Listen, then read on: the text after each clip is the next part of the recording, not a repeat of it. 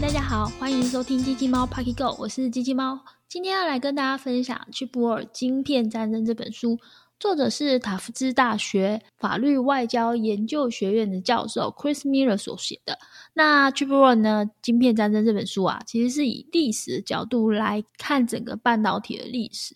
那他当然就讲到包括产业啊的一个变化是怎么样从细谷诞生的，然后怎么样在过去的七十年里面。去决定了美国和苏联在冷战时期的一个军备赛跟航太发展的成败。那还有包括像东亚的经济奇迹是怎么发生的，以及地缘政治上的角力之下，中美的贸易战。更重要的是呢，也提到了我们台湾台积电。那这本书呢，在二零二二年的十月上市不到三天，美国拜登总统呢就颁布了晶片法。所以说这本书在发布了三天之后呢。就美国拜登总统帮他免费的 sell 这本书，所以也让这本书啊立刻成为了一个焦点。大家都想知道说，哎，这晶片法还有这个整个晶片的整个半导体，它到底是怎么样的一个过程，让美国如此的高度重视而颁布了这样的一个法令。那在前一阵子啊，就是今年二零二三年的三月。Chris Miller 教授，他也就受邀来到台湾，跟台积电的创办人张忠谋先生共同的展开了一场世纪的大对谈，所以让《晶片战争》这本书呢，成为近期台湾很红的一本书。好的，那今天呢，如果你对我分享的内容是有兴趣的，也就欢迎继续的听下去。今天我会用大事件的方式呢，带过这个整个《晶片战争》这本书的一些比较重要的内容。应该说，今天是《晶片战争》读后感的上集，然后还会有一笔一集下集。在下集部分，我会用嗯半导体的制成来去解析 Chris Miller 教授跟台积电创办人张忠谋先生在对谈中谈到的，像是现今半导体的一个产业的局势。所以这个系列其实我自己准备蛮久的，大概在文字稿部分就两万字吧，算是呕心沥血、精心制作的一个系列。所以也请大家多多支持，帮我按赞、订阅和分享。那如果可以的话，在 Podcast 给我五星好评，让更多人知道机器猫 Pocket Go 这频道，好不好？那今天呢，我是有制图的，其实我画了三张图吧。那今天上集我会用到第一张图，那第二张图跟第三张图，我们在下集的时候会把它放上来。那大家可以在 YouTube 上或是在 IG 里面看这些图，然后边看边听。那我们就正式开始，先来介绍一下《晶片战争》这本书，作者 Chris Miller 教授是一位对这个苏联的经济研究是很深的教授。那他其实最开始不是要用晶片这个主题来写书，他其实本本来的主题是要写飞弹，但是他在研究就是美国和苏联从二次大战之后的冷战时期，这两个国家其实都各自在发展这个长城飞弹，但是两国的军备赛慢慢的、渐渐的开始出现了悬殊的差距，所以 Chris Miller 他就在思考到底是为什么会。发生这样的事情，因为其实，在呃美国，嗯，跟苏联的冷战时期的时候，其实苏联是这个世界上第一个把人类送上太空的国家，所以其实可以知道，其实苏联他们在航太的呃进展上面，其实是嗯算是很先进的，但没有想到为什么后来却是美国，他在。这些军事跟航太上面，慢慢的得到了优势，所以 Chris Miller 他就去研究到底是什么原因。那他后来发现，真正的关键是因为半导体，所以呢，他就用半导体起源于战争这样的一个观点来去切入半导体的历史。嗯，所以这其实跟我们现代人所知道的一个半导体是改善人类的生活，或是。提升创造力这样的观点其实完全不一样。那这本书大概有四百二十页，总共五十四个章节，每一个章节其实都跟小说一样，大概八到十页的内容吧。其实还蛮容易读完。最重要的是它科技感不重，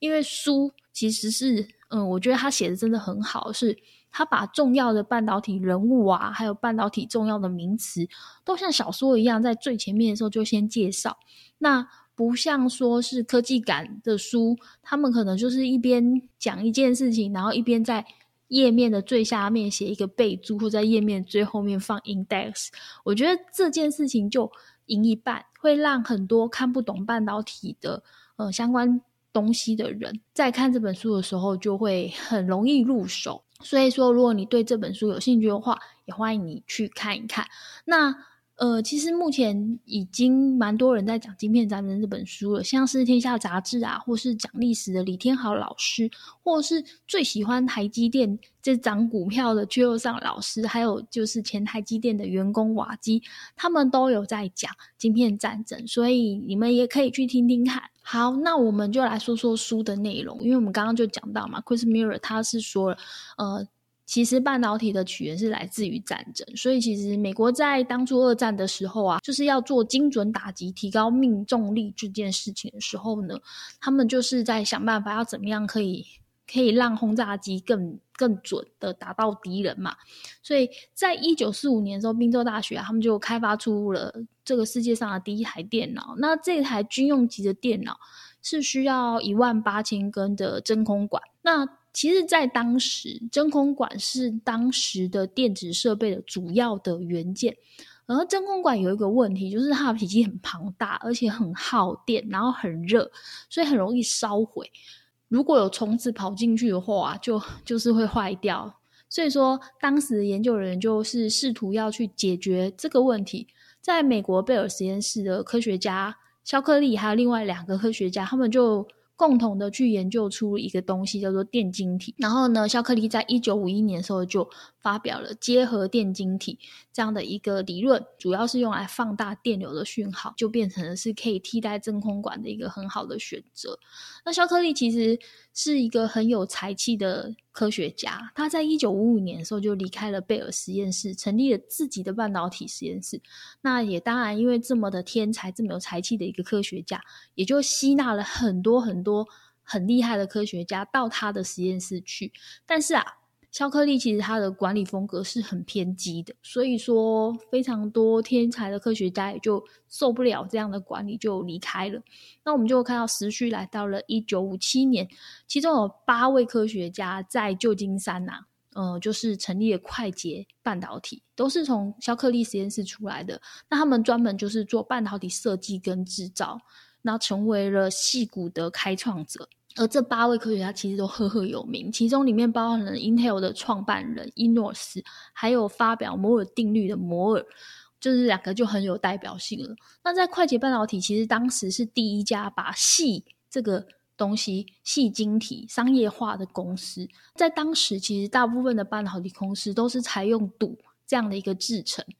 那快捷半导体在一九五八年的时候，就利用台面型的这个细制成，生产出了第一批的。电晶体，刚刚讲的就是美国跟苏联正在搞军备赛嘛，所以一九六一年的时候，那个苏联啊成功的把那个人送到了太空，所以当时美国就很担心会输给苏联呐，所以就在这样的背景下，快捷半导体算是受贿啊，他就在呃这样的一个背景之下，收到了来自于美国 NASA 的第一笔大订单，就是利用细晶体来做一些其他的事情，而在接下来差不多在那个时间，其实就差不多一九五八年的时候，德州仪器差不多同时间啦。德州仪器呢，就在那个时候来了两个影响未来半导体产业很重要的人物，就是收了两个新的员工，一个就是。未来的台积电创办人张忠谋先生，另外一个是发明机体电路的工程师杰克基尔比，他们入职。当时呢，基尔比是为了要去改善电路的组件的标准化，他慢慢发现到说，诶，电路啊，这个标准化这件事情，或许半导体是一个重要的核心关键，于是就开始着手进行简化电晶体里的电路，那就成为了人类第一史上的第一块镀。的机体电路诞生了，但是因为一开始其实这个赌的这个机体电路的落地应用其实不多，所以说整个业界对于这个赌制成的机体电路觉得没有什么价值，就大家就是把它当成茶余饭后的一个话题。那只有美军对于这个概念是很有兴趣的，因为其实军事上的精准打击是成为军备赛的一个重要的制胜关键嘛，所以说美军他就是同时间嘛，就是他把这个东西拿来研究了，然后半导体那个快捷半导体也收到 NASA 的订单，其实差不多在同一个时间一直在运作。那一九六一年，美军呢就利用了这个细晶圆做成了机体电路，细哦是细哦不是毒哦，然后呢就是我们后来知道所谓的细晶片。他把这个细晶圆做成的机体电路呢，拿来应用了。那美军在一九六二年的时候呢，把这个细晶圆做成的机体电路呢，安装在义勇兵的那个洲际弹道的飞弹之中，然后把它发射，而且成功了。所以说，细晶圆的这个细晶体的这个晶片，正式被运用在军军事上面。那德仪德州仪器这间公司，其实长期以来都是在接受军方的订单。他们有一部分业务是这样，所以德仪呢也用细晶体呢做出了很多新的应用。但是其实德仪也在思考，因为就是在思考说要怎么样除了军用以外，可以有更多，嗯，毕竟民生消费还是很重要。所以德仪在那个时候啊，他用细晶体呢做出了全世界第一台商用的计算机，就是我们现在在说的电脑。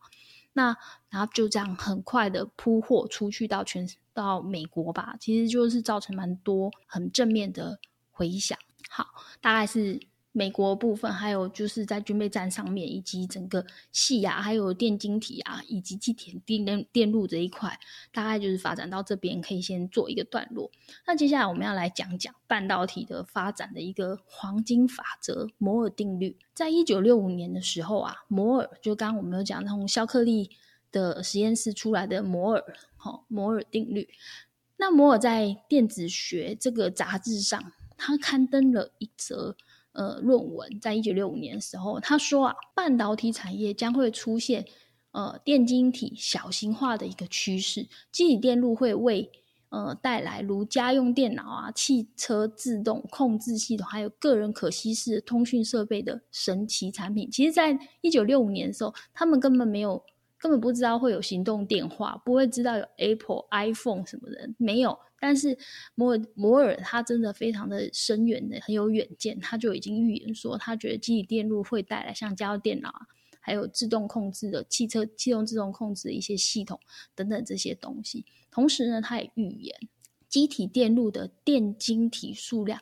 按照几何级数的快速成长，后来摩尔定律又根据整个产业的发展，又修改了它的预测。最后，最后他把它这个修改成说，晶片在每隔十八到二十四个月，晶片的数量体啊会翻倍成长，效能也会翻倍加倍成长。所以说，这就是现在大家知道的摩尔定律。那其实。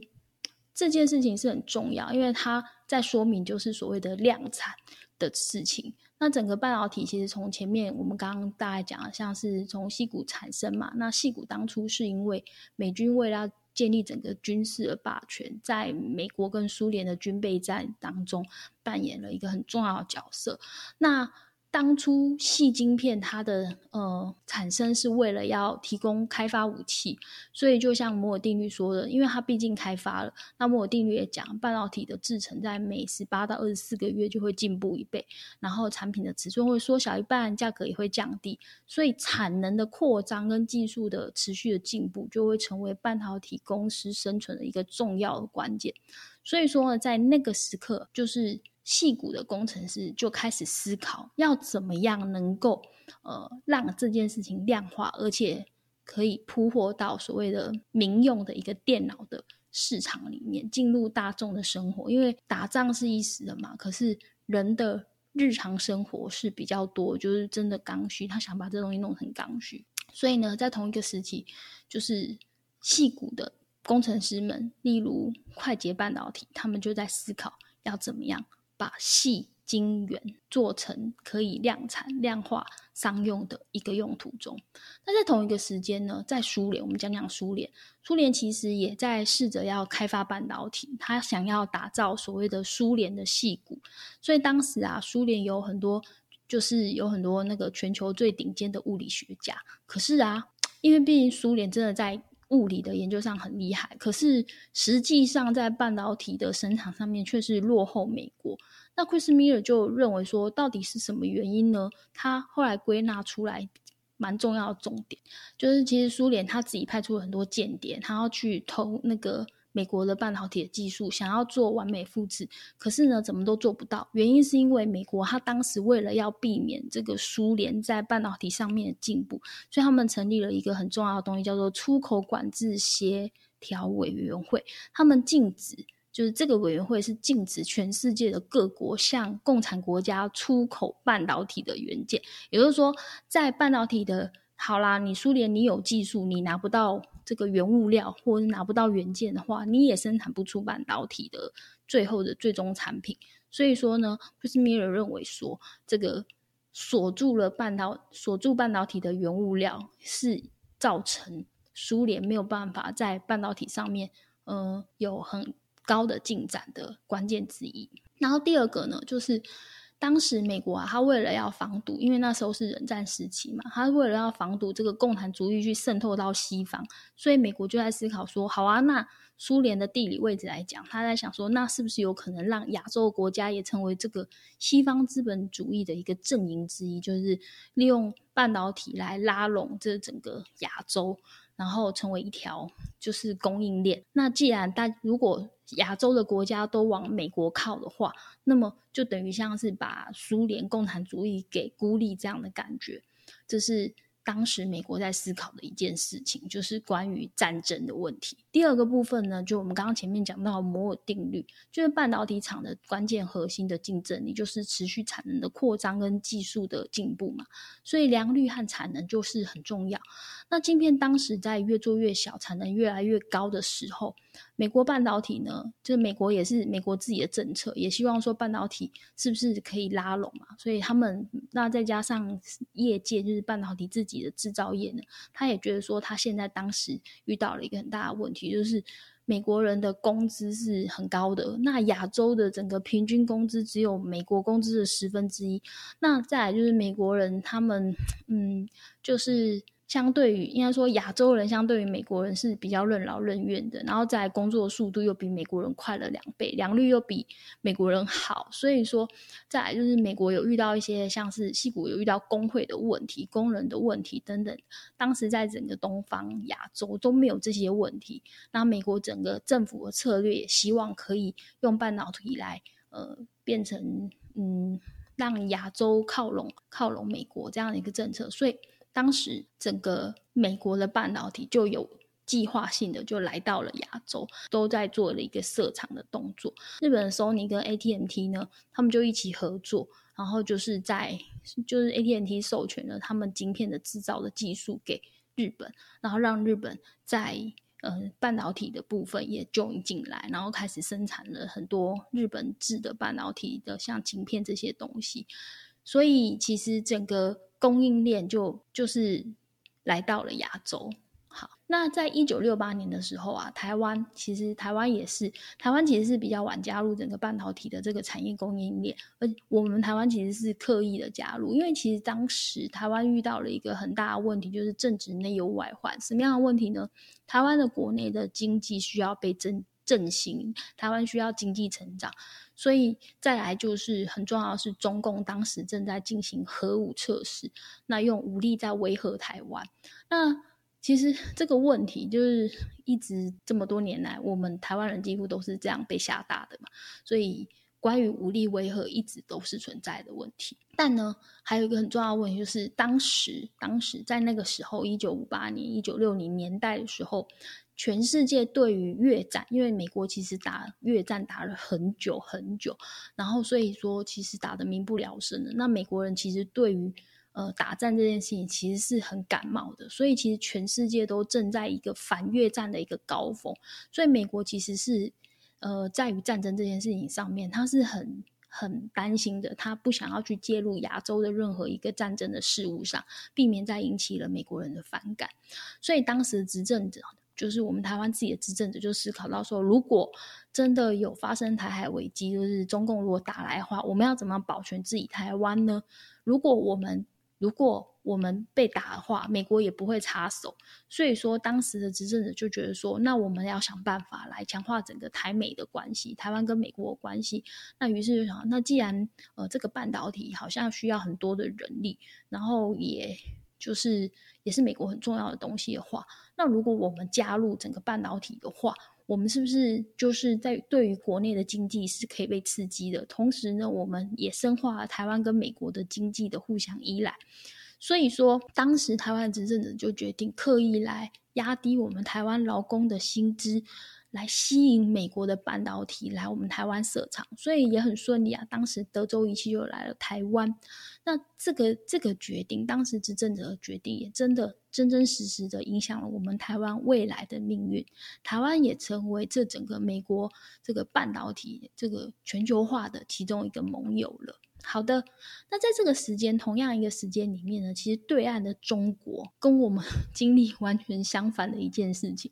就是。当时中国正在经历文化大革命，所以有很多的科学家都被拿去都被带去劳改了。那当时啊，文革的口号就是让工人、农民来主导产业，然后所有人都必须制造半导体等等。所以，但是很这个 slogan 是很有问题啊，因为科学家都被文革掉，他们要都都都被下乡去劳改啊，思想改造，然后叫一些工人和农民，其实没有这么。深厚的科学底子的人要来做半导体，那我觉得这只能流于口号，这事实也是这样。所以最后中国其实，在半导体跟晶片制造一个技术上面就很扎实的落后了全世界。好，我们就大概看到了整个亚洲的重点。再来，我们还必须讲在这个半导体产业里面很重要的两个角色。那我快速带过，就是日本跟韩国。起初呢，其实。美国在半导体上面的东亚第一个合作盟友是日本。日本其实一直都是一个很有野心的国家，他们在发展半导体这件事情上面，其实完全的显露无遗他们的野心。怎么说呢？因为 Sony 的创办人盛田昭夫啊，他在一九五三年的时候，他到纽约去跟 AT&T 的主管见面，然后呢就很顺利的拿到了授权，就是 Sony 可以生产电晶体。那日本政府也是很帮忙啊，就是也觉得这是一件很重要的事，所以他们也是刻意的对这个日本的企业啊，就是像是迪利啊，就是借给日本企业很多钱，然后用很低的利率，然后辅助整个日本的产业生产业的那个半导体的发展嘛。然后再就是日本啊是低工资啊，所以说他们就是反正所有东西都所有的生产成本都很低的情况下，他们就可以去。呃，好好的研发它，就是强化它的半导体。所以当时啊，Sony 实力其实很强大。那他们制造这个收音机，却是也也是它全世界很厉害的东西。当时收音机有一款叫 TR 六十三呐，他们在美国，就是日本制的这个东西，在美国热销。那整个让日本的电，让日本的东西就这样往美国销售嘛，然后就让那个美国电子产业其实非常紧张，然后就跟美国政府求援说，这个日本进口的东西已经破坏到他们美国公司的利润，因为很便宜啊，又很好用啊，然后美国人都爱用啊，然后美国自己生产的东西就是被排挤到了。但是当时整个美国的这个产业界在哀嚎的时候，美国政府却。就是没有去管理这件事，他觉得说，因为当时冷战时期嘛，然后所以美国政府认为说啊，如果我们美国跟日本的贸易连接如果越深厚的话，那么日本就会越依赖我们美国喽，那是不是就可以更加有效的去防堵共产主义，防堵苏联跟中国？所以说呢，他们就不管这件事情，他们就还是继续支持，就是维持既有的政策，让日本继续的闯。壮大下去，那一直没有想到，就是一直到了一九八零年代，日本的在晶片的品质上已经大大的胜过了美国，在那个。品质检验的过程里面啊，美国的晶片的故障的比例是日本的四点五倍，其实非常的高哦。所以像是一九七零年的时候，Sony 就产出了一个全世界非常厉害的东西，叫 Walkman。现在已经没有这东西了，就是一个随身听，就是你带着走就可以听音乐的一种一种机器小机器。然后呢，在全球热销了三点八亿台设备。那我大概查一下，一九七九年的时候，全世界。大概是好像是差不多，呃，我如果没有查错的话，差不多是六十亿人口吧。所以你想想，这个三点八亿这样的比例，其实是很高的哦。那 Sony 的创办人盛田昭夫啊，其实那时候就就是觉得这整个现象，他认为美国已经是衰败了，然后他就跟一个作家叫石原胜太郎，他们就共同出版了一本书，非常狂妄。那本书的书名叫做《日本可以说不》，就是日本可以 say no，这样公开表明说，哎，在军事上虽然没有任何一个国家可以赢过美国，但是在经济上呢，日本可以不用再靠美国了。它不是美国，美国已经不是世界的老大了，因为日本在这个资本主义的运作上是更好、更有竞争力的，等等的。所以当时连日本的首相宫泽喜一啊还也说了，他公开讲，只要切断日本电子产品的出口，那么美国经济就完蛋了，很有趣吧？所以呢，日本的这个半导体的发展啊，其实在当时其实已经领先美国了，然后而且觉得说可以向苏联提供半导体来打战，打破这个冷战时期啊，破坏这整个平衡。你看看这日本是不是野心很大？对。他是我要跟大家说一下，日本是二战时期的战败国，所以我觉得他或许在那个时间点，他想要扭转些什么吧。总之呢，他这一日本的这一番言论啊，这一些行为就激怒了整个美国。那日本呢，就是激怒了美国之后，美国就想到了一招啊，他说日本跟韩国一直都是互看不顺眼的国家，所以美国就想啦，好，那我就来扶植韩国。所以 M D 的 CEO 啊。就在那个时候，他说了一句名言，就是“我的敌人的敌人就是我的朋友”。所以韩国三星就在那个时候呢崛起了，因为就是美国刻意的扶植了韩国三星。所以到一九九零年代，其实日本这叫恰牙没有很久。到了一九九零年代的时候，三星已经取代日本，成为了世界的第一大的记忆体的晶片制造商。那么，美国的 Intel 也成为个人电脑处理器的龙头，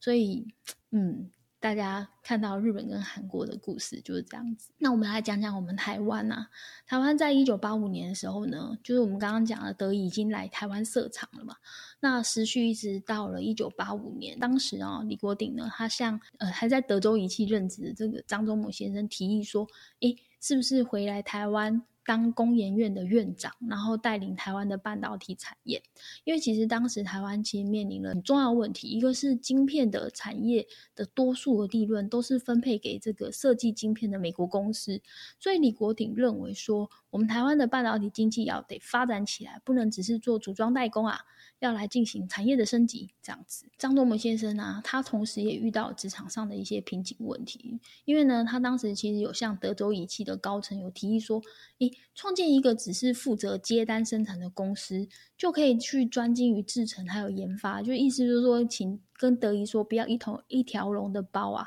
我们德仪其实是可以去专精在制程啊，还有研发上。那只如果只是负责接单生产这件比较，嗯，就是比较简单的事情，是不是让另外一间公司来做？就是说有点像是专业分工的意思。那么透过这样的过程，还可以大量去生产，就是所谓的量产这件事情，然后来降低成本。那但是呢，当时张忠谋先生提议并没有被德仪高阶的采用，所以说。当时李国鼎一提出了这样的邀请跟提议啊，也就促成了这个张忠谋的意愿，然后也很顺利的，就是来开始紧锣密鼓的来成立台积电。那很顺利的，在一九八七年，就是两年后，台积电就创立了。当时台湾政府提供了四十八趴创业基金，荷兰的半导体公司飞利浦呢也。做了转移技术。那当时张忠谋先生有承诺一件很重要的事情，叫做永远不会设计晶片，只会专注在晶片上的制造。所以呢，客户永远不用担心台积电会窃取他们的设计。其实这就完完全全是打着前面日本跟日本跟这个韩国感觉上是吧？哈，好。所以说我们哎也讲了蛮久，所以呢，我们把时序再更快一点，更快一点，更快一点。就是其实二零二零年啊，Covid nineteen 其实疫情就是全球大爆发嘛。那么疫情其实让美国啊、德国车厂没有办法正常去生产。那么当时他们就细究原因，说到底发生了什么事情？其实就是有一个很重要的东西，就是全球供应链发生了断裂，晶片晶片不够，就是半导体。然后同时在这时候，全世界还发生几个比较重要的事情，像是华为的事件啊，还有就是中国的晶片的制造能力，其实越来越强了。那眼看当下，当时其实就是整个全球能够做这个先进制程的晶片，只有两间公司，一间就是台积电，另外就是三星。那么不管怎么样，都是很靠近中国，所以其实对于美国来讲，他也开始很担心了，就觉得哎，中国会不会崛起？好，会不会成为下一个威胁？所以台湾这个这个地理位置上，以及台湾台积电这个先进制程制造的能力呢，也让台湾这个重要性就浮出了台面。那么最近呢，台湾就是又受到了嗯台海的威胁了嘛，所以我们看起来也很紧张。好，那么台湾是这样的情形，那美国呢？美国呢，它也对中国发起了锁喉战争。那全世界呢，也开始在思考说，嗯，这样的地缘政治。的风险啊，这样的锻炼，其实好像在之前 COVID 发生过一次之后，全世界也在思考有没有可能，嗯，在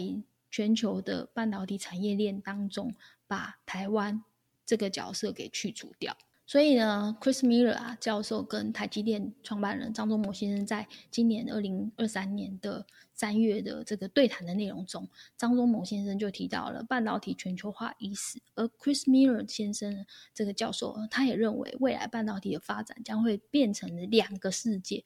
啊。我觉得讲了好久好久好长，因为我觉得今天我们到这边的话，他。也已经把整个晶片战争的书里面重要内容也讲到一个段落，所以我们下一集就要来讲一下关于从半导体制成还有全球半导体的产业链来聊聊去台化是可能的吗？还有就是在这两个世界当中，一个就是以美国啊、三星啊这些我们这些现现在的国家现在的半导体产业链之外，第二个就是中国。中国半导体要怎么样从锁喉链当中自立自强？它是不是有可能摆脱锁喉战呢？不知道。好，我们在下一集可以继续聊一聊。那今天内容也希望大家觉得有有对你们有帮助，就是对晶片这件事情。然后，如果你们想要跟我交流的话，也欢迎在 YouTube 影片上面呃跟我留言，或是在 IG 上留言给我。同时也希望大家帮忙帮我按赞、订阅和分享，然后可以话如果在那个 Podcast 给我五星好评，那有你们鼓励呢，是支持我继续产出更好内容的力量喽。